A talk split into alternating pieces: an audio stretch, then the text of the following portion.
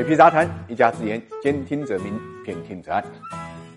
城乡居民啊，同命不同价，这是一个日益多年的公共话题啊。那么，之所以会有这个话题呢，主要是因为城乡居民的赔偿标准不一样。呃，根据这个最高法二零零四年公布的审理人身损伤赔偿案件适用法律若干问题的解释，那中国公民的这个残疾赔偿金呢、死亡赔偿金呢，是按照受诉法院所在地上一个年度城镇居民人均可支配收入或者农村居民人均可支配收入标准进行计算。算的赔偿款呢，一般是按照城市和农村的人均可支配收入乘以二十年。那么显而易见，城镇居民这个人均可支配收入是明显高于农村这个人均纯收入的。这样一来的话，就会导致在同样的情形之下，只因为不同的户籍啊，一个是城市，一个是农村，那么获得的赔偿金额呢，就面临着巨大的差异。差距究竟有多大呢？大家看一组数据就知道了。根据国家统计局的数据显示啊，二零二零年中国呢。城镇居民人均可支配收入是四万三千八百三十四元，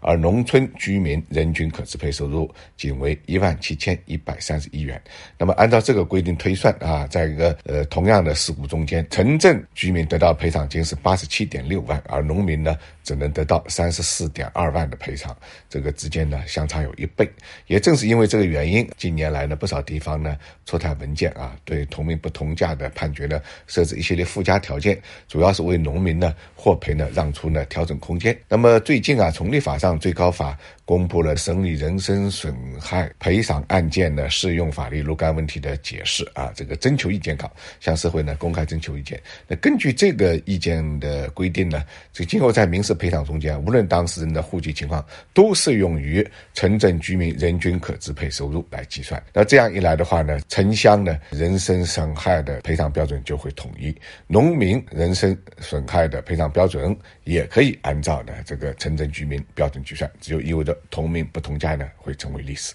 值得注意的是啊，这种统一啊能够促进呢城乡社会融合发展，有利于社会公平正义。毕竟啊同名不同价的源头从一定程度上来讲是城乡的二元制啊，在司法政策上的投射。那随着户籍改革的深入呢，很多地方现在已经取消了农业和非农业的户口划分，呃城乡的二元身份呢已经越来越模糊了。在这样的背景下，立法司法层面做出相关的修正，应该讲也是大势所趋。当然，这样的调整也会影响到数亿的车主群体，因为每年交通事故导致的人身啊损害赔偿案件数不胜数。一旦城乡赔偿标准统一，不仅会对投保人和被投保人产生影响，那么对承保人就保险公司来讲，也会面临呢赔偿额和法律责任的。上升啊，因此啊，保险公司以后呢，也必须要在这个承保端、理赔端呢，做出相应的调整。